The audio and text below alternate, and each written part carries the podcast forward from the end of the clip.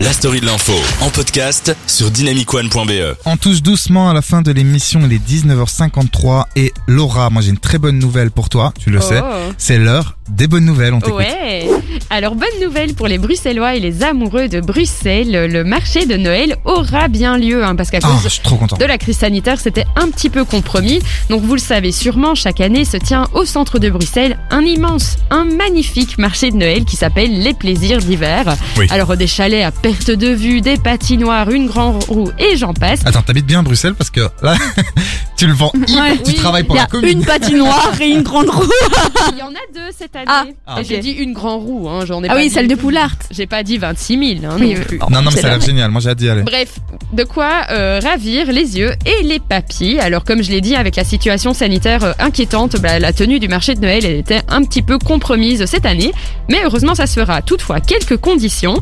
Pour tous les visiteurs de plus de 16 ans, il faudra aller chercher un petit bracelet. C'est gratuit, mais il faudra juste aller à un point de retrait, se se faire scanner le Covid Safe Ticket, et puis on aura droit à ce petit bracelet qui nous permet de euh, tout simplement euh, se balader sur le marché de Noël, consommer, faire des achats, profiter des différentes attractions sur place. Le port du masque sera obligatoire dès 10 ans et euh, pour l'accès à la patinoire, le euh, Covid Safe Ticket sera également demandé. Moi, j'ai hâte d'y être, je ne sais pas vous, d'y être, pardon.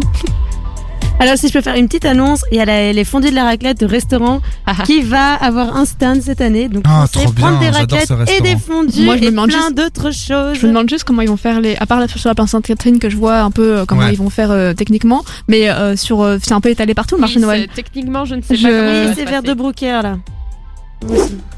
Alors, au Kosovo, l'organisation Care for Kosovo Kids, fondée en 2013, a organisé une euh, visite assez surprenante pour les enfants euh, atteints du cancer.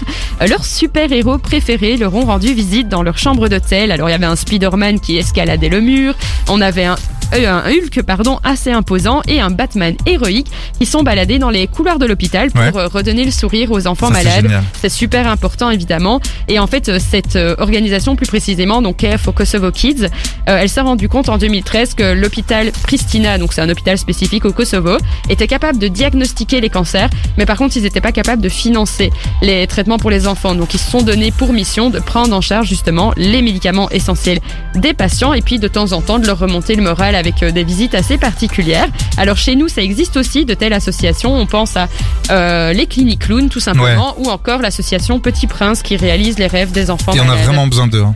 C'est hyper important. Et On en- tu as une toute Oui. dernière euh, nouvelle? Alors on en a beaucoup parlé de la planète aujourd'hui, et bien bonne nouvelle, parce qu'il y en a quand même euh, des, Il y a bonnes des bonnes nouvelles pour la planète. Ouais. En République démocratique du Congo, Claudine André, c'est une Belge qui vit sur place, elle a euh, créé depuis 2002 un sanctuaire unique au monde qui s'appelle Lola Ya Bonobo et qui protège des dizaines de bonobos, souvent des bébés, voire même des orphelins, euh, qui en fait sont victimes du braconnage, de la chasse, mais aussi de l'expansion démographique hein, qui détruit Ouais, leur milieu sûr. de vie. Euh, il est pas rare en fait malheureusement de retrouver ces animaux sur les marchés des villes alors que c'est une espèce protégée. Pour vous donner un petit peu euh, une indication, en 1980 il y avait 100 000 bonobos au Congo. En 2021 vous avez un- une idée Non, de pas du combien tout. il en reste? 50. Non. 20 000.